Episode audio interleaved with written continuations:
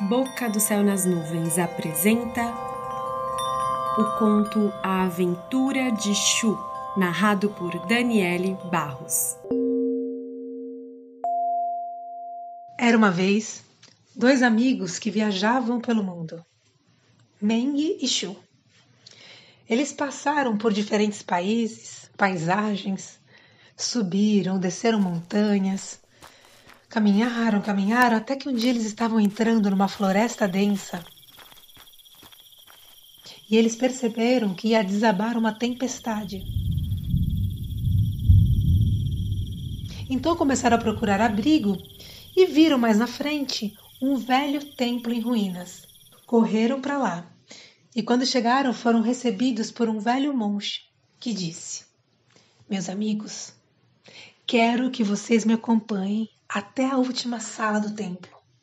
Lá tem representado uma obra de arte que, como aquela, não existe igual. E dizendo isso, o velho monge se virou devagarinho e saiu andando arrastando os seus chinelos. Meng e se entrolharam e seguiram o velho monge. E quando eles chegaram na última sala do templo, eles ficaram maravilhados com aquela obra de arte.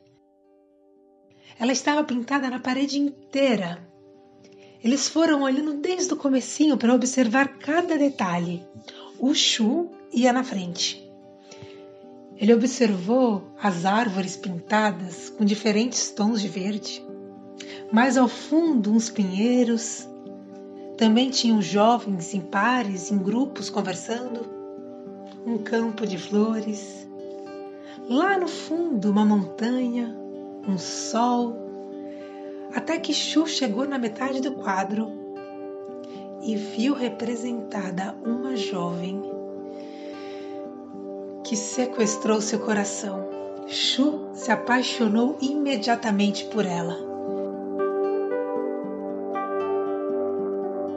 Ele ficou ali observando cada detalhe ela era alta, elegante, tinha os olhinhos pretos como duas jabuticabas, a boca vermelha como um morango maduro.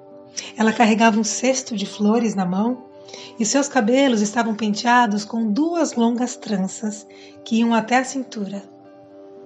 Chu não sabe dizer quanto tempo ele ficou ali observando cada detalhe daquela linda jovem, mas de repente ele sentiu que seus pés não tocavam mais o chão ele estava flutuando, ele ouviu vozes, sentiu um sol no seu rosto, ele se deu conta que as vozes eram das jovens que estavam pintadas no quadro. Quando ele olhou para frente, ele viu a moça. A moça sorriu, jogou suas tranças para trás e saiu correndo. E o Chu foi correndo atrás dela, e ela corria, e ela ria, e o Chu correndo atrás dela. Até que eles atravessaram o campo de flores e chegaram numa casinha branca, toda cercadinha de flores. A moça chegou antes, esperou Chu chegar, e juntos eles entraram na casa. Uma casinha pequena, apenas uma cômoda e uma esteira. Os dois ficaram se olhando, se abraçaram. Chu sentiu que amava aquela moça desde sempre. Então eles se deitaram na esteira e no dia seguinte já eram marido e mulher. Eles levantaram, começaram a conversar e a moça foi penteando seus longos cabelos, mas ao invés de fazer duas tranças, ela fez um coque como era o costume das mulheres casadas daquele lugar. E foram conversando, conversando, até que de repente eles ouviram um barulho muito forte. Eles levaram um susto, a moça ficou pálida, fez um gesto para que Ju não falasse mais nada. Os dois correram até a porta e pela fresta eles viram um ser descomunal. Ele era alto, tinha armaduras de ferro, Carregava grilhões numa mão e correntes na outra.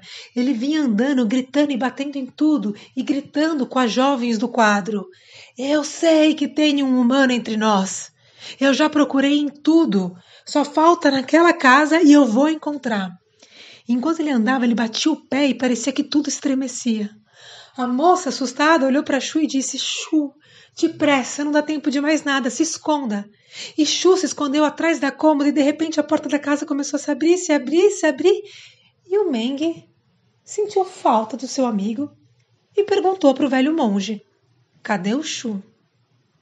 E o velho respondeu: Não se preocupe, ele não foi muito longe.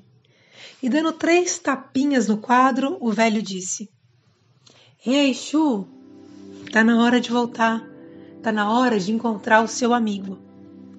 E o Chu saiu de dentro do quadro.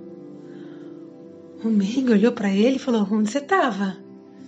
E o Chu respondeu: Eu não sei, eu estava atrás de uma cômoda, ouvi um barulho e de repente eu vim parar aqui de novo. Os dois amigos resolveram olhar o quadro mais uma vez, dessa vez para se despedir. E o Chu ia na frente. E quando ele chegou na metade do quadro, ele viu aquela jovem, linda, alta, elegante, com os olhinhos pretos como duas jabuticabas, a boca vermelha como um morango maduro.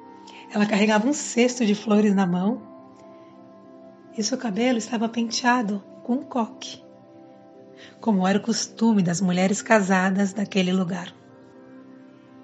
Eles se despediram do velho monge.